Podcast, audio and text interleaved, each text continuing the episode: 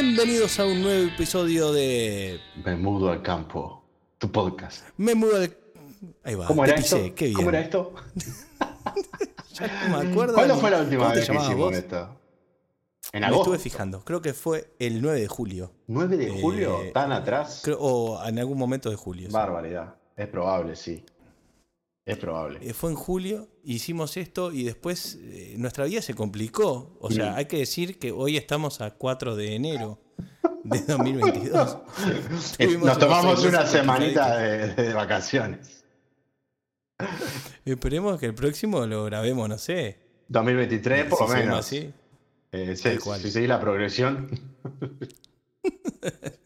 Bueno, Nico, ¿cómo, cómo andás? Bienvenido a este Me Mudo al Campo edición 2022, edición, en mi caso, edición, ¿cómo se llama?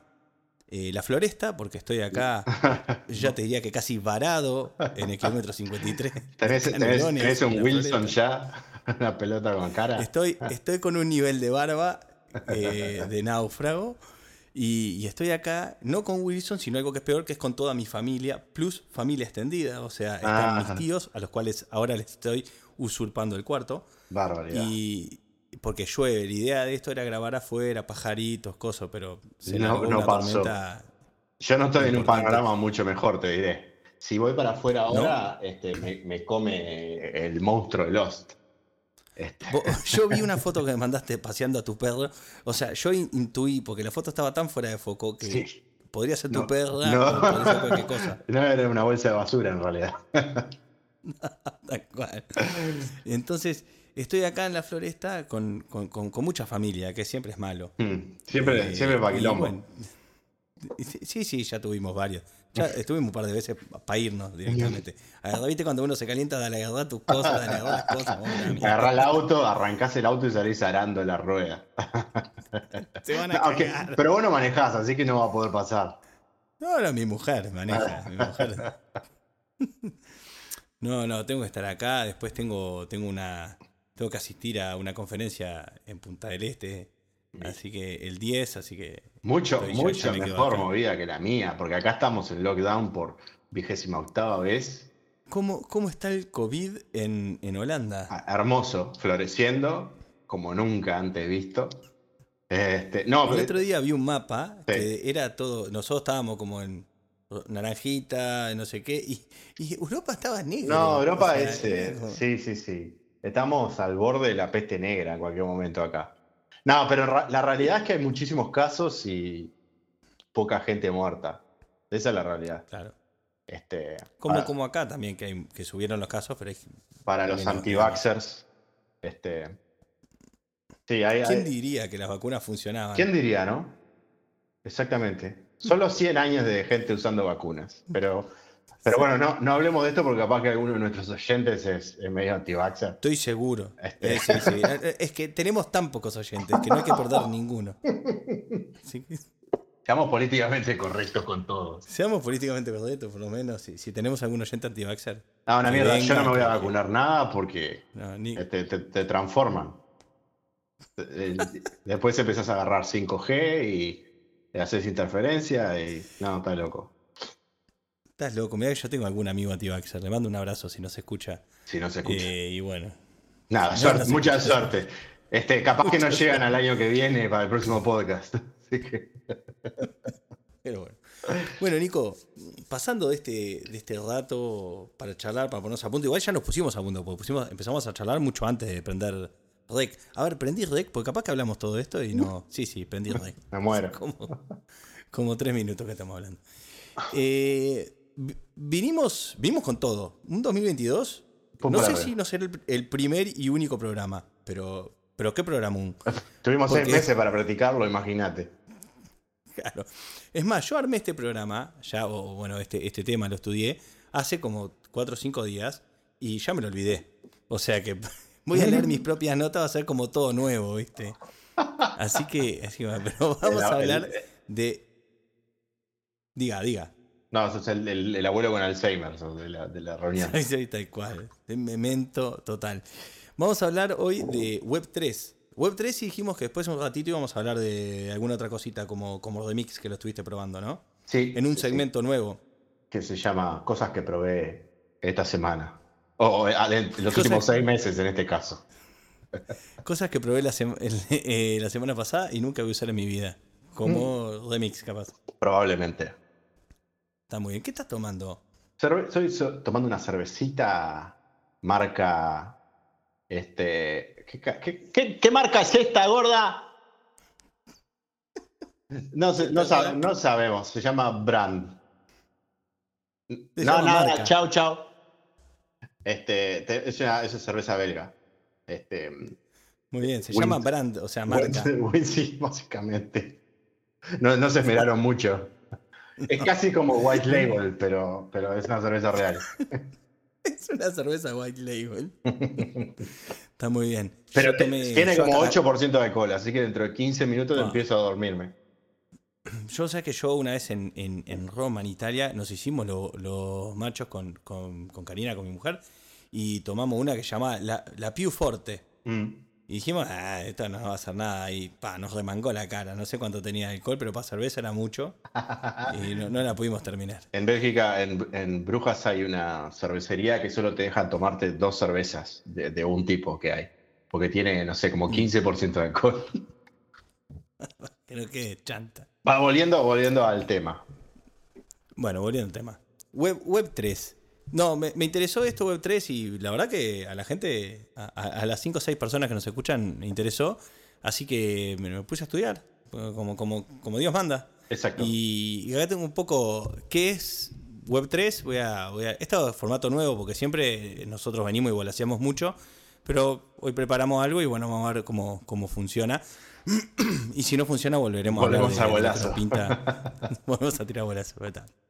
Entonces yo un poco para introducir el tema, siempre me puse a pensar que hablar de este tipo de, cosas como Web3 siempre es un poco complejo porque como casi todo lo que está hoy en día ahí afuera y, levanta como muchas opiniones a favor y en contra, y Web3 no es ninguna excepción, ¿no? Y más un mm. tema súper candente y más un tema tecnológico donde la gente que hacemos tecnología también usamos mucho redes y cosas como para pelearnos, para putearnos un poco. Entonces, esto, viste, yo, por ejemplo, me acordaba una persona que después me lo dijo que fue jodiendo, pero al principio me dijo, bueno, ¿está a favor o en contra? ¿Viste? Cuando dijimos que íbamos a hacer esto de Web3, me preguntó, ¿estás a favor o en contra? Yo dije, pa, no, sé. Tengo idea. No hay que, hay, hay, a veces hay que decir, no sé, ¿viste? No, no, tengo idea. Ah, igual ahora ya lo leí y, estoy en contra. O sea, spoiler alert.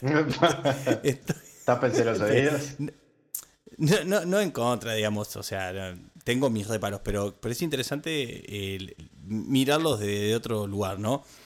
Entonces está, el análisis este no tiene mucha trinchera más que decir qué, carajo es, o lo que yo entendí, porque ni siquiera sé si esto es Web3 o no, ¿no?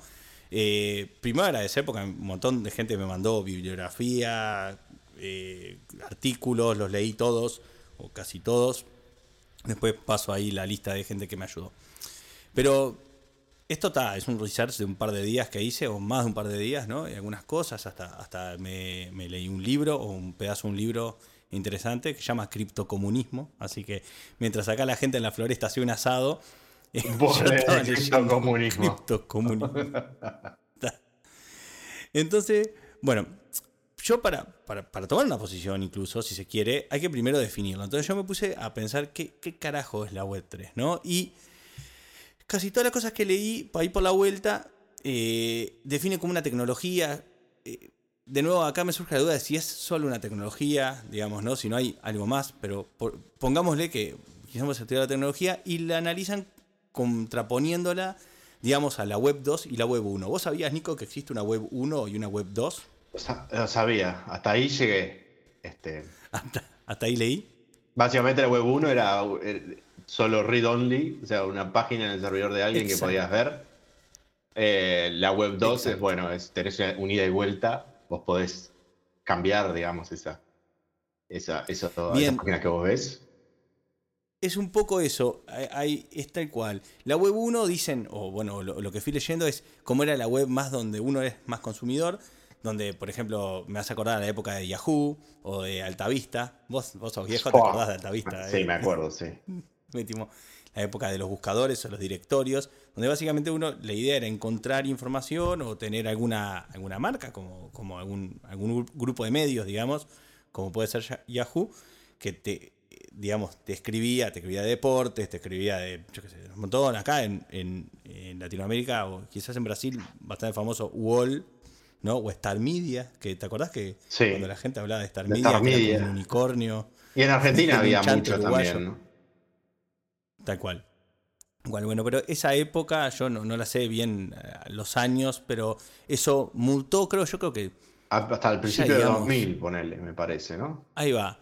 Ya íbamos con el, advenimiento de, sitios que no eran tantos sitios, sino mm. más aplicaciones, como Facebook, como Gmail, como, bueno, ya ni que hablar, Instagram y todas las cosas, donde no solo se consume información, sino que además eh, los usuarios estamos como en el centro, digamos, de, ese, de, la interacción, generamos contenido, ¿no? Ya yo me acuerdo que cuando, cuando yo empecé, y digamos, en algún momento tuve pretensiones de escritor, tenía un blog, pero publicar en un blog era, era complejo, digamos, tenías un blog de blogger, ¿viste? No, no, no era fácil eh, la cosa, pero ya, digamos, de Facebook para adelante, podemos decir, ya como que publicar contenido fue mucho más fácil, y eso es lo que te cuentan, lo que te explican lo que es la web 3, te explican, bueno, eso era la web 2, digamos, ¿no? Están como vos en el medio y, no es solo ya la web read only, sino que además es read and write, podemos decir, ¿no? Y en este esquema de cosas, la web 3 vendría a ser una evolución, o la evolución, según los que hablan de la web 3, la evolución de la web 2, eh, donde no solo puedes consumir contenido, generar contenido, sino que además puedes eh, ser dueño de tus datos. O de, o, de lo. Básicamente, tenés una forma más granular de cuidar tu privacidad, ¿no? ¿Por qué? Porque dicen que los sitios de la web 2, o bueno, algunos sitios de la web 2, eh, como Facebook, ¿qué hacen? Usan los datos que vos le das, que son tu mail, tus gustos, obviamente tus preferencias, etcétera, etcétera, para después generar una, base de usuarios, claro, generar una base de usuarios suficientemente. ¿Te acordás que antes, antes, yo creo que hoy ya no existe tan así, el negocio, o quizás hoy también, el negocio es generar una user base y después ver cómo monetizar esa user base. Eso mm. con, al principio, digamos, era como muy común. El modelo de negocios no importa, ¿no? Simplemente es tipo, vos generás una necesidad, o sea, una necesidad, algo que genere engagement entre los usuarios y con eso... Sí, monetizar la información de los usuarios y la interacción de los usuarios. Era como que te decía como que eh, la monetización es como que viene después, mm. ¿no? Es como contrario a todo lo que te enseñan, digamos, en cualquier escuela de negocios, a la cual yo nunca fui, pero bueno, me imagino que debe ser así, que es tipo, bueno, vos tenés que tener un plan de negocio para tener un negocio, no importa, y de ahí para adelante, ¿no? Bueno, eh, las teorías supuestamente de estos sitios web Google, Twitter, Facebook, cualquiera de ellos, es bueno, tener una base de usuarios suficientemente grande que después ves cómo los monetizas. Bueno, entonces la web 3 surgiría como respuesta a esto, donde vos puedes consumir, crear y además ser dueño de tus eh, propios datos, ¿no? Entonces, es, eso es lo que te venden, digamos, como el gist de lo que te venden de... Sí, hasta, hasta ahí, hasta ahí nomás está bien. digamos que tiene, tiene, tiene lógica. Perfecto. Pero ahora te voy a contar el, porque, viste, todas estas cosas viene, viene, con segunda, ¿no? Porque yo te digo, bueno, entonces, ¿de, qué manera la Web 3 soluciona... primero, me, me salte una parte, ¿no? ¿Cómo es que hacen estos sitios como Twitter, Facebook, Google, que fuera, de alguna manera, para, para darte el servicio, como vos lo, lo esbozabas recién, es generan eh, acaparan la mayor cantidad de, datos de las personas posibles y después, obviamente, los venden. Y eso lo pueden hacer porque los datos están, centralizados, digamos, no están como en un servidor o en los servidores de Google o en los servidores de Facebook o de Twitter. Y bueno, en base a la data que ellos tienen, ya sea con nombre y apellido o dividida de alguna otra manera, ¿no? Por ejemplo, persona de treinta y pico de años que vive en Uruguay, en mi caso, o que vive en Holanda en el tuyo, estos son sus gustos, esta, la cerveza que toman es la cerveza brand, sin nombre. Y, bueno, de ahí obviamente eh, buscan vender y vender publicidad. Casi todas de ellas eh, el negocio es la publicidad. Pero, como decía, ¿de qué manera la Web 3 viene a solucionar el problema de la centralización de los servicios? Digamos, porque supuestamente, según esta teoría, el problema es que como el servicio es centralizado y lo maneja una empresa sola y esas empresas en general entran a evolucionar y, a, sacarse, a no tener escrúpulos, digamos, para venderte información, entonces la gente de Web3 encontró una herramienta súper eficiente que es la blockchain. Digamos, ¿no? Nunca eh, antes mencionado. Aparte, claro. Ironía aparte, lo que, lo que dicen es que eh, si nosotros usamos una tecnología descentralizada, digamos, del estilo de blockchain, podríamos hacer servicios, y ellos hablan además de servicios, de protocolos, de otro tipo de cosas más fundacionales, donde eh, uno pudiese optar primero, uno pudiese optar, los datos no estuviesen centralizados y después uno puede optar qué tipo de datos dar y a, qué nodos, ¿no? O sea, porque básicamente la red no es de, no la tiene una sola empresa, sino que hacemos una, red distribuida donde cada parte, eh, primero, es anónimo, como, como casi toda la blockchain, como la blockchain, eh, o como las aplicaciones que usan la blockchain son anónimas por defecto, y bueno, y después a partir de... Me salió como el corto esta aplicación, ¿está? Pero no importa. Lo importante es que supuestamente la, la Web3 usa una blockchain atrás. Discutible, digo, si la descentralización solo se soluciona con una blockchain o hay otras cosas para... para y, si, realmente es descentralizado, ¿no? Porque hay... Bueno, va, eso es... Bastante, bastantes pruebas, digamos, de que no es completamente descentralizado, sino que tenés algunos actores ahí que son los que tienen la, gran mayoría. Este, lo ves, lo ves en las criptomonedas, por ejemplo, en algunas criptomonedas donde hay gente que se llaman whales o ballenas, son las que tienen mm. el, mayor control de las monedas. Entonces, básicamente, deciden cuándo y cómo este, controlar el valor. O venden o compran en cantidades industriales Sí, ahí, ahí hay un tema también que en la Web3 aparece que es de gobernanza, que, está después, que es, es interesante, ¿no? Pero digamos que la solución de la mayoría de cosas que hice research de Web3 usan por debajo una, una blockchain, ¿no? Y bueno, entonces eso me lleva de qué se compone la Web3, ¿no? Como todo lo que está en cripto, eh, si rascas un poquitito, ¿viste? Vas a encontrar una blockchain y probablemente tokens, ¿no? Eh, un sistema de tokens arriba de esa blockchain para soportar los diferentes servicios. Y por lo que puedo entender, para hacer un servicio descentralizado necesitas que cada actor de la red, digamos, ¿no? Si vamos en vez de ahora eh, el, ancho de banda o el, el cómputo o el storage, en vez de pagarlo Meta para Facebook o Google o quien fuere, estamos haciendo una aplicación que lo va a pagar, lo vamos a pagar todos, digamos, ¿no? O sea, vamos, vamos a armar una red y, eso va a ser descentralizado. Bueno, pero obviamente cada actor de esa red descentralizada necesita un incentivo para que para hacerlo, digamos, ¿no? Porque esas cosas cuestan plata. Al final del día, el ancho de banda sigue costando ancho de banda acá, Tanganica. Sí, y tener, y tener, una computadora prendida también. Exacto, exacto. Entonces, lo que, lo que hacen es generan como tokens, que vos capaz que conoces más que yo, son como una moneda, digamos, como un currency de, nuestra red descentralizada, donde por hacer tal o cual tarea te dan tokens, digamos, ¿no? Y esos tokens, en definitiva, son es, no tu paga por mantener la red funcionando, básicamente, ¿no? Este, exacto, por mantenerla operante. Exacto, y para hacer tu parte, ¿no? Yo, por ejemplo, analicé un servicio que eh, está bueno, lo pueden usar, me, pareció hasta fácil de usar como, como usuario, no como, no como miembro de una red, se llama Audius, ¿no? Eh, es, un, es como un competidor de Spotify, así que es como van ahí y, escuchan música, digamos. Y el claim que tienen, que de nuevo este es un claim, yo no, no, no tengo idea si es así, es como que reparten mejor, más equitativamente eh, que, la, guita que se hace que Spotify, ¿no? No sé cómo la blockchain ayuda a, repartir más equitativamente, me parece que es más como una, intención que, la tecnología lo, solucione. Spotify podría perfectamente decir, bueno, ahora vamos a, tener menos plata, digamos, ¿no? Y, y, vamos a repartirle más a los artistas. Podría surgir una, o sea, quiero decir, podría surgir un cambio de modelo, digamos. Una alternativa a Spotify que diga, que de hecho existen eh, varias, que diga, bueno, nosotros repartimos más entre los artistas y, tenemos un servidores centrales, digamos, ¿no? Pero bueno, es el claim que tiene Audius eh, y lo que hace, lo que define otro protocolo, tienen diferentes actores. Bueno, tienen obviamente artistas, que son los que eh, cuelgan su música. Después tienen eh, la parte de storage, que son como unos servidores, bueno, partes de la red o especialistas, digamos, partes de la red especializadas en guardar, eh, obviamente guardar y después transmitir ancho de banda, ¿no? si yo quiero escuchar un tema, lo, escucho.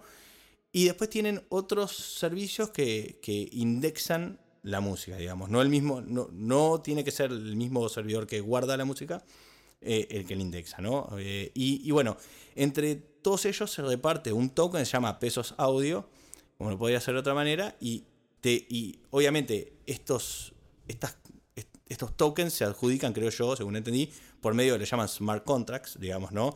Básicamente, si yo hago algo eh, y la blockchain me lo valida, eso se dispara como un contrato y me entran a dar, y, bueno, se me adjudica un token, una cantidad de tokens, no sé cuántos son, y bueno, y, eh, supuestamente esos tokens valen algo, ¿no? O sea, eh, valen algo dentro de esa red y eh, quizás algún día valgan algo fuera de esa red, digamos, ¿no?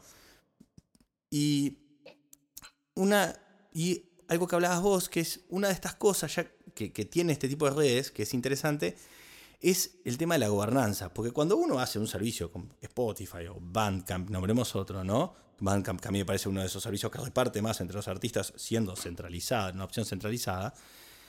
La gobernanza la tiene eh, Don Spotify, digamos, ¿no? Juan Spotify dice, le vamos a dar tanto a tal persona, tanto a esta. Pero la realidad es que no sale de ahí, de un directorio de una empresa que, que quiera hacer tal o cual cosa, probablemente decidan allí. Pero Ahora cuando tenemos una red descentralizada, resolvimos algunos problemas, digamos, resolvimos, eh, resolvimos algún tipo de, dijimos, bueno, yo lo que veo, lo que resuelven antes es el tema de, de la anonimicidad, digamos, el, nadie sabe que yo, Cherta, soy parte de la red de Audios, por ejemplo, en este caso, yo puedo hacer lo que quiero con eso y nadie tiene que saber si cuántos tokens tengo ni lo que fuere. sí, y, nadie, tiene, nadie tiene acceso al botón rojo que le dice, Cherta, vos no podés ser parte de esto. Exactamente. Este, a menos que la mayoría lo decida, ¿no? Pero claro, pero ahora esto es de todos, ¿no? Y, si algo me enseñó a salir en Murga, en Murga joven, y tener un proyecto que es de todos, es complicadísimo. Más cuando uno lo tiene con otros 18 borrachos. Pero en el caso. en el mejor de los casos. en el mejor de los casos son 18 borrachos. En el peor, no, importa. Entonces, eh, cuando todos de todos, es, hay que tener una forma de gobernanza y obviamente, ¿cómo se maneja esta gobernanza? Por el que tiene más tokens, digamos, ¿no? Es el que tiene más stakes in the game. Y ahí creo que es un poco lo que hablabas vos, ¿no? Al principio decía, bueno, están las ballenas. Yo tengo más tokens que, que, otra persona. Entonces la, pregunta es, los creadores de audios, ¿no? y no lo sé, ni, me puse a hacer el, research, ¿no tendrán la mayoría de los tokens para, primero, seguir gobernando la plataforma? Que, que, y, no puede, y puede no ser algo malo, ¿eh? Porque puede ser algo, bueno, queremos conservar un poco de control para llevar a la plataforma donde, digamos, a donde nosotros pensamos que tiene que ir, pero después también no hay un terreno especulativo de decir, bueno, si esto el día de mañana se puede tradear y las acciones de audios o los tokens, bueno, eso es, este token. Eso es lo que, eso es lo que, lo que pasa con lo, que se llaman shitcoins. Eh, la persona lo crean, tienen, no sé, 200 millones de moneda. Cuando suben, venden todo y automáticamente hacen cash out de millones, millones de dólares y la moneda se desploma a cero. Pasó hace poco con una moneda que se llamaba Squid, después de lo de este, Squid Games, eh, y hicieron cash out. Subió, no, no recuerdo cuánto. Cuando estaba allá arriba hicieron cash out y la, moneda cayó casi a cero y la gente desapareció. Este, Eso es normal, pero es capitalismo y, especulación, ¿no? O sea, en su máxima expresión. El otro día estaba viendo que hay un, estudio que, por ejemplo, de como 6 millones de, de intercambios de NFT, eh, el top 10 de los traders tienen el 85% de las transacciones, por ejemplo. O sea, hay un 10% de los compradores que, tienen, tienen más eh, que el resto, el 90% de, los, de los compradores. Entonces, es, es descentralizado, sí, pero tenés gente que tiene la mayoría del peso en la red. Entonces, pueden hacerlo variar. Este... Sí, sí. Sí, sí, tienen el control, digamos, ya, sea a nivel de gobernanza de estas de apps, que llaman distributed apps, de decidir el futuro de ellas. Y, bueno, en el, caso de las monedas, eh, que no son tokens, digamos, son monedas eh, por ese valor en sí mismo, pueden, pueden desinflar, digamos, la moneda, ¿no? O bueno, NFT, yo creo, que, un montón de yo creo que es un problema inherente al capitalismo. En la medida que el premio esté vinculado a una ganancia monetaria, va a tener exactamente los mismos problemas que cualquier otro mercado o cualquier otro negocio. Eh, no, es, no es que me tire de anarquista acá, pero eso obviamente... ah, si, tirarte anarquista. Si, tu participación en la red depende de una moneda que a la larga la podés terminar comprando si tenés más guita o tenés más moneda para intercambiar, entonces la gente que más tiene es la que va a controlar. Y sigue siendo exactamente el mismo problema que hay hoy en día con bancos o lo que sea, ¿no? Sí, sí, sí. Yo creo que yo hay, un tema político que si querés después lo charlamos, pero está bueno porque ya estamos acá divagando a nivel de las conclusiones, hablar un poco de, las cosas que vi, de las conclusiones que, que, vi de, Web3 o de, estas cosas que hice research, ¿no? Y lo primero que vi, que es un que viene con lo que vos decís, que es, yo noté a medida que leía un montón de artículos, y la verdad, pila de gente que me acercó artículos a favor, en contra, porque este, este tema lo que tiene que está buenísimo, que nadie te habla de una manera neutral, nadie te dice, che, mira, esto es la web 3, así funciona, no sé qué, nos vemos. Empiezan, viste, y después ya te traen su agenda atrás, abajo el brazo. ya sea si su agenda es que Web3 es una mierda, no sirve, scam, eh, Ponzi, etc. o, o es tipo, el, el mundo va a correr arriba de la blockchain mañana. o sea, mañana estamos todos arriba de la blockchain. Digo, entonces, una de las cosas que vi entre, entre los, los, promoters, digamos, de esto, es que hay como un exceso de positivismo. Me hace acordar, a ver, yo hace mucho tiempo que ya dejé el liceo, que, que el liceo me dejó a mí, ya te diría. Pero me acuerdo que en sociología estudié eh, a los positivistas, que eran los, los las personas que empezaban a, estudiar las ciencias sociales y, tenían la fe en que en, algún, en, pocos años se iban a vivir avances del estilo de las ciencias duras o de, las materias más científicas. O sea que uno iba a poder predecir el comportamiento de la sociedad con, fórmulas, digamos, matemáticas, por decirlo de alguna manera. ¿no? Era como que le faltaba hacer catch-up, pero como que iban a llegar ahí. Entonces, Claro, entonces los positivistas tenían como esa, esa mirada, del, o lo que yo me acuerdo, esa mirada de, la ciencia, de la sociología. Pero entonces en esta gente me parece lo mismo, es como que hay un exceso de, digamos... te, perdí, por un momento, ¿eh? Ah, me perdiste, no, pero está bien, acá estoy. Lo que digo es, la gente que leí eh, a favor, había como un exceso de, viste, como que ganas de que salga, exceso de positivismo, es tipo, bueno, y vamos a hacer esto en la blockchain, no sé qué. Y claro, y uno lo mira desde afuera, de, una cabeza que cero, viste, o sea, ya, ya estoy viejo como para canchilarme con ideas nuevas, ya más bien estoy más para votar a los colorados que al frente, viste, viste que uno, uno nace comunista y se, vuelve un rancio, ¿no? Te, te volvés un, un viejo rancio. Y eso le pasa a todo el mundo. Ya lo quiera aceptar o no, pero ese es otro problema. Y, la tecnología se mueve en ese sentido también, ¿no? Este, es como que ser, rebelde, ser rebelde y todo lo que sea rebeldía está de moda. Este, primero tuvimos Pirate Bay y cosas así, y ahora hablamos de la blockchain y de, de borrar a los bancos del medio. Es como que. Exacto. Pero para mí, para mí la blockchain es como nueva hace hace 10 años que es nueva. Ya, ya, ya me, está empezando a parecer vieja, pero ¿no te pasa que es como, ese, esto es lo último en la blockchain? Pero ya, blockchain está lleno. Pero bueno, después lo otro que vi es que hay como un adueñamiento de términos, que eso, de nuevo, es, este es parte de mí, que soy un viejo rompebola, diciendo que hay como un adueñamiento del término de, por ejemplo, de decir que una D-App, una distributed app, es, eh, tiene que, sí o sí necesita una blockchain. La realidad es que no, la realidad es que el montón, eh, que Internet es una distributed app. El otro día viste que hubo un quilombo que no sé qué país en África, no sé, ISP, empezó a reclamar IPs de Facebook y de cosas, viste, como, como, el, como el DNS es como se, la se creen entre ellos. sí, me parece que fue un error. Pero entraron a mapearse todas, no me acuerdo qué país de África. Y era un día, un martes a las 2 de la mañana, viste, en el país ese. pero bueno, interesante es que esas cosas pasan porque, claro, porque, porque Internet es una aplicación distribuida, pero no necesita una blockchain. Ni necesita, o sea, nada de las cosas. Y hay un montón de aplicaciones distribuidas. La más conocida que usamos todo el, todo el tiempo es BitTorrent. Es tipo. Es una aplicación distribuida. No hay incentivos en manera de tokens. El único incentivo que tiene es. Exacto. ¿Cuál era el incentivo de, usar el Ares para bajar. Exacto. O sea, música pedadorra. Es más, porque vos imagínate que el Ares era tipo. Eh, involucraba un gran riesgo que era que se te haga percha la computadora. Sí, le abrías, la computadora al universo, ¿no? Exacto, tenía virus, tenía un montón de cosas, pero igual lo hacías, o sea que. otra que plata. El incentivo era, era grande. Te bajabas la última película de Spider-Man y tenías que rezar tres Padre Nuestros antes de abrir el. ¿No? Eh, por la En el mejor de los casos era una película porno. En el peor de los casos te hacía, te hacía un hijo el, archivo.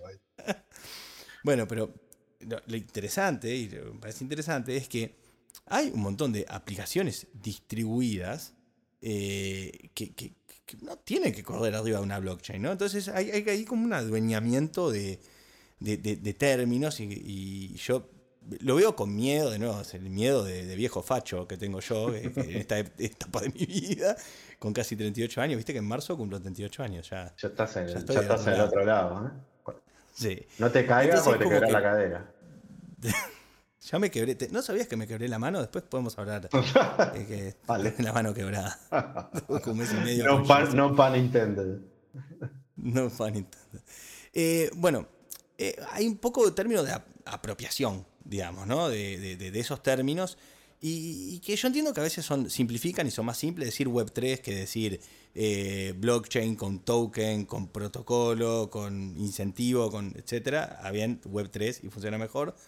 Pero también hay un, hay un tema de, decir que, bueno, no podemos hacer una aplicación distribuida si no usamos la blockchain, si no tenemos incentivos en token, que también es otro de los temas, ¿no? Hay aplicaciones que, están distribuidas y que no tienen incentivos en token, como hablamos, como Ares, como lo que fuere, que el incentivo es ver una película. Y ese es un incentivo suficiente para que los que están, sean, son parte de una red, la se quieran, digamos, la mantengan, ¿no? Y, ha probado ser resiliente, digamos, Torrent ha probado ser un formato súper resiliente contra todo lo que venga. De hecho, recuerdo, recuerdo que había, hace años no uso un torrent, ¿no? Pero recuerdo que había algunos torrents que no te dejaban descargar a menos que vos estuvieras aportando a la red también. Exacto. Este, no recuerdo cuáles eran, pero me parece que eran bastantes. Eh, o algunos privados sobre todo, ¿no? Que controlaban que mm. vos estuvieras aportando a la red para poder descargar. Y no había plata de por medio, era solo el placer de mirar la película de Spider-Man rusa. pero, pero lo que pasa. lo que pasa es que eso es, es un incentivo poderoso. O sea. Eh, y, yo creo que un poco. Eh, Web3, eh, voy a hacer futurología y después sigo con lo que estaba hablando. se va a convertir en, en todo eso que, que, juró matar, por decirlo de alguna manera, ¿no? Que juró destruir. Como las buenas películas de superhéroes y villanos, el, el superhéroe y villano no no se diferencian mucho, digamos. Sí, ni los malos son tan malos ni los buenos son tan buenos. Exactamente, somos un poco las circunstancias de nosotros. Pero, pero lo digo porque todo ese tema de no control y, un poco que no hablé de la parte política porque me parecía que demasiado largo, pero todo el tema de si es criptocomunismo o criptoanarquismo, digamos, ¿no? O criptoliberalismo. Eh, como que todo ese tema que esto se hace como para realzar las libertades personales o las libertades, ¿no? Para, darnos más libertades, porque ahora eh, tenemos una red que es intraqueable, que es incambiable, ¿no? Etcétera, etcétera. Yo no sé si eh, todo ese anarquismo que, o bueno, esas ideas anarquistas que, mucha de la gente del cripto tienen, yo no sé si no van a ser disfuncionales, porque en definitiva, todo lo que estábamos contando recién, digamos, ¿no? es el sistema de tokens y de incentivo y de especulación que, tienen, es, más eh, capitalismo puro y duro, digamos, ¿no? yo, creo que, yo creo que es una forma muy, esto es una opinión obviamente muy personal, me parece que es una forma muy inteligente de hacer una pequeña redistribución del poder, como un shifting, ¿viste? Del poder que lo tenían típicamente las empresas gigantes o los bancos o lo que sea, a otras partes y a otras personas, eh, disfrazado de, de, una idea como revolucionaria y, disruptiva, etc. Para mí de esto, sinceramente, lo que va a quedar, va a quedar un subproducto de todo esto. Y el Web 3, como está pensado hoy, probablemente no exista nunca. Em, no lo sé. Es, es, todo lo que pienso al respecto es probable que, pase eso. Y después, una última. Eh, bueno, una última, dos últimas cosas que me interesa decir de, Web3. Primero, yo leí, empecé por un artículo de Nader David, que todo el mundo me, me, lo recomendó. La verdad, el artículo me parece que es una. Es, es bastante malo como en general todos los artículos de Web3, hacen un mal trabajo explicándolo y lo que hacen es que te empiezan a explicar el concepto, qué es DAOs, qué son NFT, qué son... Es como una lista de cocina, pero en realidad nadie te explica que Tenés que ir aprendiendo, viste, todos los términos primero antes de terminar el eh, artículo. bueno, yo desconfío mucho de las tecnologías de ese tipo, viste. Ah, no, para saber qué Web3, anda a estudiar la blockchain. Para saber lo que es la blockchain, anda a estudiar, viste, qué es un DAO, qué es un... Digo, vamos, los conceptos en general que que los conceptos simples en general hacen clic con la gente y no, no, hay, no hay tanto que explicar, digamos, ¿no? Acá está el valor, acá está lo que vos tenés que hacer, esta, como Ares. Ares es muy fácil de entender. Acá vos pones acá, tenés el peligro de que te llene la, de, de, pitos el Internet Explorer, pero bueno, eh, una vez, una de diez te bajas una película que no puede, que está en el cine y que la filmó un, ruso, le puso subtítulos abajo. Esa es la, propuesta de valor de Ares, digo, se entiende, ¿no? Exacto, exacto, claro, conciso. No hay que estudiar, ¿viste? Cómo, cómo hacen para juntar varios pedazos de archivo. No, importa, en detalle de implementación. Me parece que con esto es como que te explica mucho detalle de implementación porque me parece que cuando acá no hay mucho valor. Pero bueno, eh, uno de los artículos este de David eh, que me sirvió habla un poco de, la web 2 como un lugar, primero como un lugar monolítico donde siempre pasa lo mismo, que es tipo todas las empresas buscan generar user base para después eh, canibalizar tus datos. Y eso es recontra mentira. Eso es como pensar de que todas las empresas que están en Internet son Facebook, Google, no sé, Twitter, viste, que todas tienen esos escrúpulos. La realidad es que el 90 y larguísimo por ciento de las empresas, obviamente no, no del revenue, ¿no? Porque todas estas empresas tienen un revenue mucho mayor que estas otras, pero un montón de empresas que le dan laburo a gente y, y lo que hacen es, tienen un modelo de negocio verdadero, validado, o sea, te cobran plata por darte un valor, cual sea fuera ese valor, y usan Internet para distribuir ese valor y para aumentar ese valor al mundo. Me voy a poner un ejemplo que todo el mundo conoce, que es el de Basecamp, porque lo uso. Pero Basecamp me cobra 99 dólares por mes por darme un valor, que es el software ese de gestión de proyectos, que a algunos les gustará y otros odiará, y está en su derecho. Pero es un laburo, o sea, ese es el modelo de negocio. Sí, sí, claro. O sea, hacen una aplicación y te dan soporte para venderte eso y cobrarte 100 dólares por mes y, listo. Digo, es muy distinto a decir, no, bueno, a pergeniar toda esta idea, decir, conseguí usuarios, conseguí no sé qué, y después lo, queremos ganar 100, 200, 500 veces lo que invertimos. Digo, no todas las empresas son así. Y el artículo ese es muy misleading en mi opinión, obviamente, y te, muestra como que la web 2 es mala, ¿viste? Porque hay que buscar un enemigo, por, para todo hay que buscar un enemigo. Entonces, la web 2 es mala porque tiene este modelo de negocio. Cuando ni es verdad que es mala porque tiene este modelo de negocio, ni, ni, me convence mucho que la web 3 lo vayas a, solucionar de alguna manera, ¿no? Con, con su, modelo de, de, tokens, incentivos. de hecho, yo entendí bien esto, ¿no? Sí, sí, sí, tal cual. No, aparte, o sea, a, vos nadie te pone una pistola en la cabeza para usarlo, ¿no? O sea, vos decidís donar tus datos a cambio de, de utilizar un servicio. Eh, distinto, es que ellos estuvieran utilizando tus datos para algo que vos no le diste permiso, pero todo el que se mete en Facebook sabe que vas a terminar recibiendo este, publicidad de pitos de goma, si estuviste buscando pitos de goma. your penis. Exacto, exacto, nunca recibí de eso. Este, yo qué sé, no, o sea, es, no es que venga alguien Sí, está bien. Sería mucho mejor recibirlo gratis sin tener que dar nada a cambio. Pero no, es la vida real. O dar, algo a cambio que fuese, que, fuese un, valor. O sea, decir, bueno, soy facebook.com, te pago.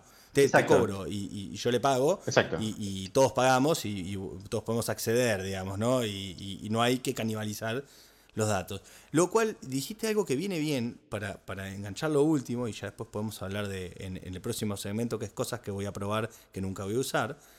Eh, le, cambié como tres, veces. Tres veces el nombre. sí. sí, ni nosotros sabemos. Entonces, que, para mí hay, hay, un dato de la realidad que la gente que, te vende este concepto no, no, no entiende o no quiere entender o, o, pasa por alto. Que es que las personas pagan por comodidad. O sea, yo puedo agarrar Ares y bajarme eh, el The Book of Boba Fett.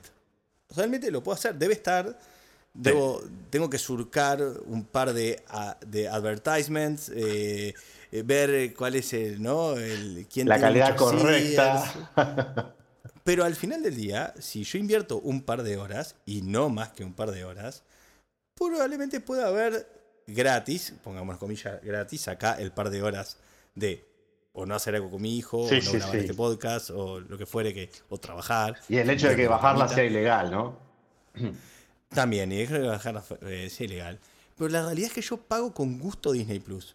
Mm. Porque eh, el capitalismo, si algo tiene, es que te brinda comodidad. No importa si, eh, si, si, es caro o es barato.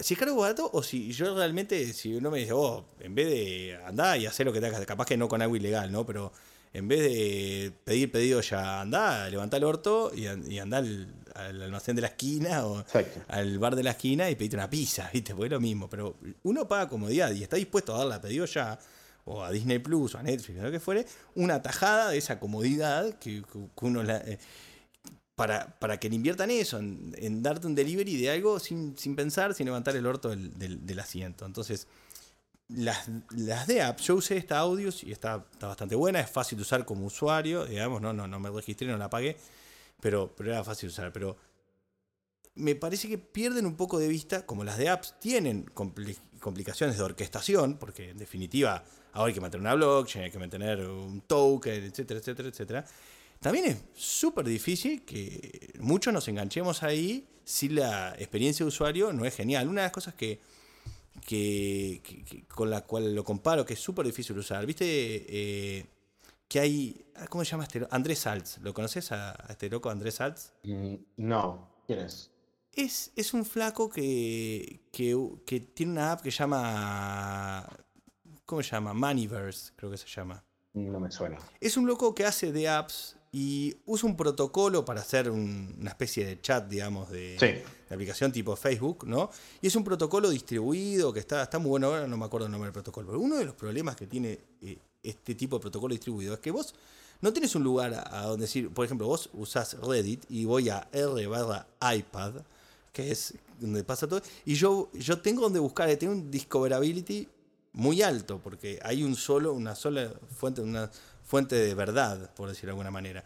En cambio, las aplicaciones distribuidas, yo puedo tener un servidor de iPad en mi computadora y nadie lo conoce. Y si vos querés leer el contenido, alguien te tiene que decir, vos mirá que el servidor de Cherta que está en la dirección tal, eh, ah, se juntan unos locos a hablar de iPad y andan volando. Entonces, hay complejidades de, de descubrimiento de cosas en las aplicaciones descentralizadas que son difíciles de, digamos, de, solventar y son inherentes a la condición de distribuida de la aplicación, digamos, ¿no?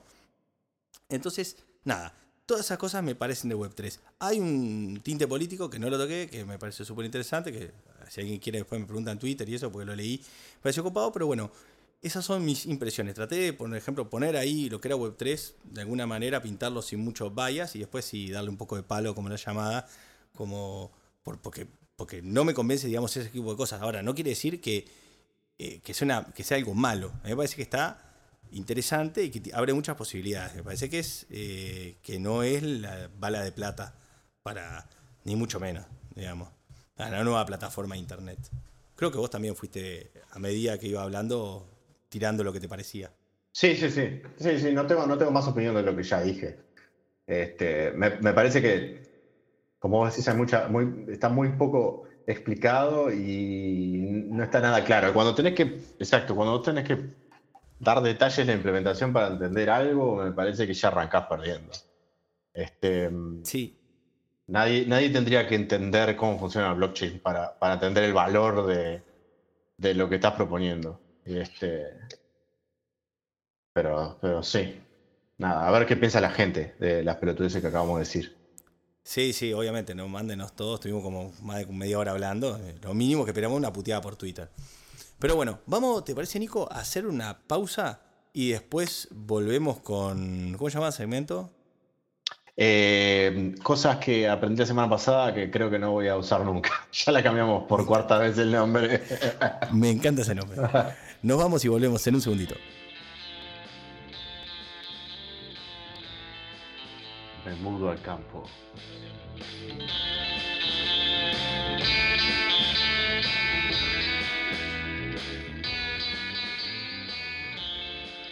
Volvemos de la pausa de. Me mudo al campo, tu podcast. Nico, Nico estás lento, lento. estás lento como Bolín en la defensa. Estoy re lento. Eh, quiero decirle una cosa. Está por entrar al escritorio donde Nico graba esto la mujer de Nicolás, y ahora le, acaba de casar unos papeles que me dijiste para qué eran esos papeles. Son, para el banco, pero no puedo creer que en el siglo XXI me pidan la firma con lapicera en vez de digital. O sea, ¿qué, es, esto? Estoy en el tercer mundo. Son papeles que están, están medios hechos crema los papeles, además. Los veo tan un poco. No, no, es su primer su primer rodeo de esos, de esos papeles impresos, Nico. Bueno, menos pregunta a Dios y perdona. Está muy bien. Bueno, Nico, ahora es tu momento de brillar. Este era. ¿Cuál era el segmento este? Eh, cosas que estuve probando y que probablemente no necesite. O sí, no, no lo sé. Eh, todavía no llegué, a ver. no llegué a definirlo. Estuve probando. ¿Y qué estuviste probando? Estuve probando Remix. Hice una aplicación muy complicada que nunca nadie vio antes que se llama la To Do App. Y en base a eso les voy a dar mi experiencia.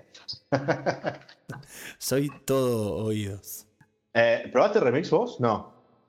No, no, lo leí. lo leí de en Twitter. bueno. Leí, leí, la documentación, lo leí en Twitter, vi un video de Kenzie Dudes. Qué lindo que es Kenzie Dudes. Eh. Qué precioso, qué precioso. Yo le doy. Está. Eh, prefiero, eso, no, prefiero darle a otras cosas, pero, pero bueno, si no hay otra persona en el mundo, capaz que sí. el, el, primero, ¿qué carajo es Remix? Eh, es un framework, de los tantos frameworks que, hemos visto en los últimos tiempos, ¿no? O sea, JavaScript, viste que te, tiras un pedo y aparece un framework nuevo. Eh, basado en React. Eh, lo que hace, a diferencia de, no sé, Gatsby o de Next, eso lo hace server-side rendering. O sea, no tenés static site generation, no tenés. Este, o sea, no es una posibilidad exportar el sitio remix a HTML mm. y CSS. No, no, no. Eh, podés, por ejemplo, desactivar eh, JavaScript correct, eh, completamente y vas a tener acceso a las cosas que son estáticas, que, no son dinámicas, digamos. Pero, pero siempre tenés un servidor atrás que está, está renderizando todo el HTML. Es, es tipo PHP all over again. ah, pero hablemos por qué carajo, por qué dejamos usar PHP y empezamos con todos estos inventos, ¿no? bueno, porque yo te digo por qué me parece a mí, porque es como un poco pendular la cosa, ¿no? Es como al principio usábamos PHP, eh, los, que tenían, los que no tenían suerte usaban PHP, los que teníamos suerte usábamos Ruby. Y, después eh, como que dijimos, ah, bueno, dejemos esto y ejecutemos todo en el navegador y ahora nos estamos dando cuenta que es más fácil ejecutar cosas en el servidor, digamos, ¿no? Que tanto en el cliente. Sí, exacto. Este, todo depende del uso que le quieras dar también, ¿no? Este, la, complejidad de esto es que necesitas un servidor. O sea, no, no es eh, le hago build del sitio, lo tiro en, S3 o cualquier lugar de mierda y listo, está andando. Necesitas tener algo, algo funcionando eh, por detrás. Este, entonces, cosas que tiene buena eh, Redux, es Redux, cualquier cosa, Remix. cosas que, no, pero cosas que tiene buena Redux es nada, es cero, así que no podría hablar. Cosas que están buenas, eh, que también lo tiene Next, que es el file routing, que a mí me, gusta pila, me parece que es muy, muy útil. Eh, otras cosas que creo que probablemente es de lo más importante son nested routes. Eh, para los que usaron, no sé, para los que usan Angular o si usaste Rails o cualquier cosa así, tenés esa típica etiqueta outlet. Entonces las, las las vistas que son child de, otras heredan, digamos, el layout del, padre. Eh, está muy bueno porque no tenés que manejar nada, básicamente solo te concentras en actualizar esa porción de la, a, diferencia de Next, digamos, que no, que, no tiene A diferencia de Next, donde tenés que inyectarle el layout absolutamente a todo y preocuparte de que, de que el estado se mantenga, etcétera, etcétera. Otra cosa que es como un subproducto de esto es que podés tener error boundaries por view entonces, si, te, mm. si te explota una vista, solo explota esa, no explota toda la aplicación. O no hace bubble up para, para todo el resto. Entonces es como un poco más control. Em, tenés eh, cosas que son distintas a Next. Por ejemplo, en Next tenés Get Server Props eh, mm. para, para, traer cosas del server. Eh, acá tenés hooks. Hay, creo que los más usados son tres hooks, use, loader data, o sea, tenés una función que es un loader que se encarga de sacar cosas de la base de datos. Todo esto en el mismo, en el mismo archivo. En la ruta, digamos. En la misma, sí, exactamente, en la misma ruta. Y tenés ese hook que lo que hace es básicamente darte la información como si hicieras un, fetch, pero todo lo maneja interno, ¿no? No, tenés, que, no tenés que controlarlo vos. Em, otras cosas que es como la mayor diferencia entre tener una aplicación sacada de Create React App es que normalmente tenés un form y lo que haces es colgarte del on submit del form y después tener un handler y hacerle prevent default para que el form no, se, no, te, no te haga explotar el sitio. Eh, y haces un fetch o haces actions o cualquier cosa para enviar data o lo que sea. Acá eh, Remix te da una, un componente que se llama form que por dentro lo que hace es básicamente ser un, submit, como el viejo y querido form de toda la vida, usamos en cualquier HTML. Eh, em, tiene algunos beneficios, yo lo estuve probando, eh, es como medio extraño, porque, bueno, haces el submit y después en el, en el, tenés una función en esa misma ruta que se llama action, que es a donde el form tira los datos, es lo que te responde el form.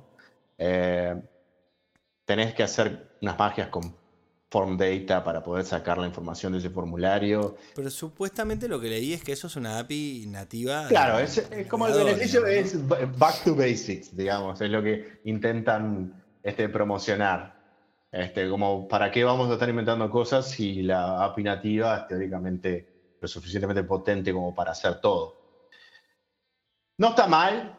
Eh, el, componente de ese formulario es, me. Eh, para cosas básicas funciona, obviamente. No he hecho nada sumamente complejo como para decir eh, qué carajo es esto, qué me está resolviendo. ¿Cómo se maneja? Tengo una pregunta, porque nosotros dos que somos grandes, no hablamos nada de Blitz, pero somos grandes fanáticos. Se fue a la B Blitz, ¿no? O sea, sí, sí. Eh, como llaman los morochos con el cajón. yo creo que. lamentablemente me parece que sí. Eh, bueno, pero la pregunta era: ¿cómo se maneja con los tipos cross cliente y servidor? Exacto. Esa es, de las cosas que no me gusta. Eh, estás obligado, digamos, a mantener el tipo entre lo que sea el loader y, y el hook ese que se llama use loader, por ejemplo. Mm. O lo mismo con, con el, action y, el tipo. Cuando decís a mantener es escribirlo explícitamente. A, escribirlo explícitamente, exactamente, y, y, asegurarte de que las dos cosas estén usando el mismo tipo y estén sincronizadas. Eh, hay algunas magias, por ejemplo, puedes usar eh, Super JSON y hacer algunas mm. magias como para para poder extraer el tipo de, esa, de esa acción o de ese loader, pero terminás en, esa, en ese problema. Bueno, tiene algo que se llama. Algo, son como server components o, server modules, digamos. Son módulos que solo están presentes en el, en el servidor, no, no terminan en el, en el bundle, en el cliente. Entonces dependés de tener que acordarte de ese tipo de cosas, ¿no? De al archivo ponerle punto .server este, para que eso funcione correctamente. Que con Blitz era mucho más, obviamente era mucho más mágico. Vos solo importabas la función y Blitz se encargaba de hacer todo lo que tenía que hacer. Blitz me parece más, adoptaba un enfoque más de compilador, digamos, ¿no? Exacto. Sí, o sea, genera código, entre medio. Eh, genera código entre medio, básicamente. Que esto no lo hace. Y como tenés en el mismo archivo, tenés esa magia de exportar name functions con un nombre específico que después algo más va a usar, perdés ese type safety que, con Blitz lo tenías desde el principio. Está, es sorteable, no es algo que digas, bueno, tenés que acordarte de meterle los tipos a lo que le tenés que meter y de mantener eso, pero no es la mejor experiencia. Eso es lo que más me rechinó de todo después de haber usado Blitz. Eh, cosas que también están buenas, por ejemplo, puedes eh, hacer catching en el método, ese método loader, que es el que te saca información de la base de datos o de una API. Puedes tirarle headers, por, ejemplo, y hacerle catching. Mira. Em, después tenés claro, es bien como vuelta a las básicas, ¿no? Como, ta, pones un header de caché y cacheás lo que exacto, vuelve acá. Exacto, exacto, exacto. La gente lo compara con Rails y me parece que no tiene absolutamente nada que ver. Nada que ver. Eh, nada, es mucho más parecido a Rails si usas Blitz. Em, inclusive es mucho más parecido a Rails si usas Blitz luego que le hagan los cambios que prometen que van a hacer que esto. Esto lo único que te da es como una facilidad para manejar todo full stack con JavaScript, pero... Claro, digamos, podemos decir que son como convenciones alrededor de, como Zen Conventions alrededor de, de la API nativa de, la web, digamos, de JavaScript y de. Yo creo que, sí. Yo creo que sí. Yo creo que sí. A, la, a, mí lo que me parece es que a la, larga no sé cómo, no sé qué tanto escala, en el sentido de para aplicaciones básicas me parece que está bueno y puede andar bien. Cuando tenés una cosa realmente compleja, eh, no sé qué también funciona. Sí está muy bueno, me parece que lo mejor que tiene es lo de Nested Routes y lo de poder heredar para algún tipo de aplicaciones, como por ejemplo un panel de administración o algo así, donde tenés una layout donde mm. mantenés un montón de cosas. Me parece que eso puede estar bueno. El resto no es nada que no puedas tener en Next, por ejemplo, eh, que es un framework 100 veces más probado. también es, es eh, Next escala. Eh, en ese sentido, quiere decir, si tenés un montón de rutas y un montón de cosas, ¿cuánto te escala? Eh, son, ese tipo de cosas que yo. de nuevo, cuando uno se pone a, trabajar y de nuevo, y, es un poco fan de los monolitos, que creo que es nuestro, ambos, nuestro caso, digamos, por eso nos gusta Rails y por eso decimos que PHP está bueno, a contra la corriente, digamos. Eh, eh, después, si vos te imagínate una aplicación de las que nosotros hemos trabajado en Rails juntos, montada arriba de Next, es medio caótico. Es como, no es como mucho. Es impracticable, me parece. Sí, es impracticable. Sobre todo si te limitas a, usar las, las, funciones, las API functions, ¿no? Es como que estás ahí en un mm. mundo, ¿viste? Este, remando en el berenjenal. Eh, ahora va a venir gente a decir sí, pero es la gracia de serverless, ¿no? Que escale. Eh, ¿Viste que se, empezó a ir el concepto de serverless? A ver si me, me bancas en esta. ¿Viste como que se empezó a, a como en un momento era tipo todo serverless, poner a tu vieja en serverless ahí, tipo, pero como que se empezó a ir, como que nos dimos cuenta que pagar, que, que para era, que nosotros pagar 10 dólares por mes era alcanzaba. Exacto, exacto. poner un, BPS ya funcionaba todo. A, mí, en mi opinión, que no hago ninguna aplicación que sea Facebook ni ninguna cosa por, el estilo, me parece que el costo inicial de hacer las cosas con serverless es altísimo para un desarrollador que quiere probar hacer una app es altísimo. No solo el costo monetario, porque tenés que, dependiendo de, terminás dependiendo de pagar 100 millones de cosas como eh, una base de datos distribuida, no sé, algo que te, que te, que te corra los crons o cosas así, sino el hecho de tener que... Es un buen, es un buen nombre de murga. Algo que, te, corra los crons. Algo que te corra los crons. sino el hecho de también tener que lidiar con todo este ecosistema, ¿viste? Que no es... En vez de solucionarte el problema, me parece que te lo, te lo acomplejiza. Eh, nada, entonces me parece que la gente se dio cuenta de que hay que volver a yo creo que Vercel está laburando en ese sentido. Por eso creo que además eh, está en esta parte del. Vos estás todo loco con el monorepo este. ¿Cómo se llama? Turbo. Turbo repo. Turbo repo, ahí va. Monorepo, turbo repo. Es lo mismo. Pero es, es, una herramienta para hacer monorepos, ¿no? Pero yo creo que Vercel le parece que ah, se necesita alguna solución para para ese tipo de cosas, ¿no? Alguien que quiere una aplicación monolítica y después deployarla a, su, cloud, por decirlo de alguna manera. Claro, pero. Parece que eso es una pata que le falta. Tenés tremendo vendor locking, ¿no? O sea, o deployás a Vercel o tenés que pelearte en 5.000 guías online para ver cómo deployas todo. ¿Sí? Que, que, sea, antes no pasaba, es tipo, ah, uses lo que uses, uses Kubernetes o lo que quieras, donde quieras deployar tirabas tu aplicación Rails ahí, sabes que anda, si tenés un problema, la escalás, chao. Para, la, para el 90% del cliente no precisas más que eso.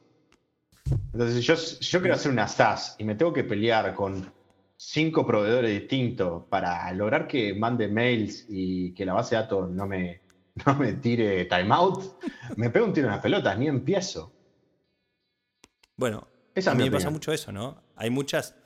Esta es mi opinión, señor. Me, gustó ese, esa mi opinión. Es como tipo programa. que no le guste, que se Esa es mi opinión, señor. Eh, estoy, estoy de acuerdo. Me parece que, se nos fue la mano. creo que les están como desescalando el término. Por eso te preguntaba. Me parece que lo están como. Sí, sacando la importancia. tipo, acá lo que importa es Next. Acá lo que importa es que puedes deployar. Es más, más en el framework. Acá puedes deployar Redwood o Bleach o que, que, decir acá tenés funciones serverless, ¿viste? Es como. Es un poco raw el tema de serverless. Capaz que sí, atrás tenés serverless y yo sé que, por ejemplo, en este caso, Vercel invierte en, hacer que corran rápido, que el eh, cold start sea. Y que no lo notes, etcétera, etcétera. Pero bueno, me parece que como que desescalaron ese término y empezaron a usar más Tipo, bueno, acá, viste, lo, que fue siempre, que era tipo, bueno, deployar Rails en Heroku. Bueno, yo creo que ellos están deployar Next en Vercel, deployar Remix en Vercel, deployar. Y bueno, Remix. Que, Remix es una. Es, vamos a hablarla justa, ¿no? Es el, el perfecto caso de voy a hacer un framework que es insostenible desde el punto de vista económico hasta que alguien me lo compre. Y no por nada, cuando vos. Están. ¿Para que se lo compren? Y lo que pasa es que, o sea, esto arrancó, eh, era, pago, ¿no? Te cobraban creo que 400 mangos una versión personal y mil, algo, mil más de una, de un proyecto o algo por el estilo. Claramente no les fue tan bien si lo decidieron abrir. Y no por nada vos entras a la página de Remix y las primeras tres cosas que te dicen es que eh, funciona nativo en los Cloudflare Workers. Entonces, Wink, wink. Decir que Cloudflare ahí, dijo, bueno. Me parece bárbaro. Eh, me parece genial, o sea, es lo que hay que hacer, pero el framework es una excusa, ¿no? Me parece que no aporta tanto, en este momento por lo menos, ojalá que sí, eh, no aporta tanto como es un canal, Es un canal de clientes, digamos. Exacto. vos podés decir, canalizás. Bueno, es una cosa que a mí me gustaría hacer en otro episodio, creo que además ya deberíamos ir cerrando, este pues llevamos como una hora y pico. Eh, una de las cosas que, me gustaría analizar es, es interesante cómo estas empresas empiezan a, adquirir verticalmente hacia abajo, digamos, herramientas y bueno, primero fue eh, la nube, o sea, la infraestructura, hasta que bajaron a nivel de los frameworks, hoy por hoy están ahí, y yo creo que eh, el que tiene la sartén por el mango y el que va digamos, a terminar esa verticalización van a ser las empresas que se lleven el IDE, digamos, ¿no? Porque en definitiva con Code Spaces y ese tipo de cosas, digamos, estás en el mejor lugar posible para decir, bueno, estás a un paso de mis servicios de nube. Hace clic acá y... Ya sabes, estamos en la, época, la época de la integración. ¿no? Este, te playas en Marcel y, tenés un CMS ahí a un clic de distancia para tu, mm. para tu aplicación. Es ese tipo de cosas. Eh, algo que me gustaría hablar después es eh, cómo Vercel está comprándose a todos los devs eh, que puede. lo leí, lo leí, lo leí el otro día. Está, está comprando, está bien. no me parece bárbaro. Digo, yo qué sé. no caigo en ese en la estupidez de decir tal empresa es buena y tal empresa es mala como buen anarquista que soy, son todas malas y, todas necesarias. Está, pero mientras, mientras me den algo a cambio, este, ah, y no, y no, y no, trafiquen con niños, yo qué sé. Este, yo estoy en la misma tesitura. Me parece que cada uno, está cada uno. Eh, en fin. En fin, perfecto. Ya fue mucho por hoy. Hagamos esta sección que siempre la teníamos el año pasado, que es tipo cosas que quieras comentar, de cosas que quieras que los oyentes, las cinco personas que nos escuchan, más nuestros padres, eh, si llegaron hasta acá hay que darles un premio, una medalla. Los Pero cosas que quieren que cosas que quieren que, vayan y, miren, sitio web, libro que te haya gustado, serie. Eh, estoy, me compré tres libros, eh, ahora estoy leyendo uno de ellos que se llama Programming with Rust es un libro muy, muy, finito, de unas 8.500 páginas. Eh, obviamente no es para leer antes de ir a dormir, o sí, no lo sé. o para dormirse. Pero más de referencia. Y hace, hace un tiempo había arrancado cualquier cosa. Estaba, arrancando, estaba escribiendo un, parser para ASCII-Doc.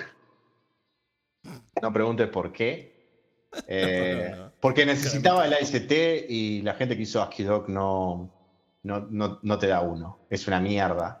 Entonces me, me puse a hacer un parcel solo por, por fun. Y me compré este libro como para, para chequear un par de cosas. Tengo otro de Machine Learning que todavía no lo leí, que me llegó hoy.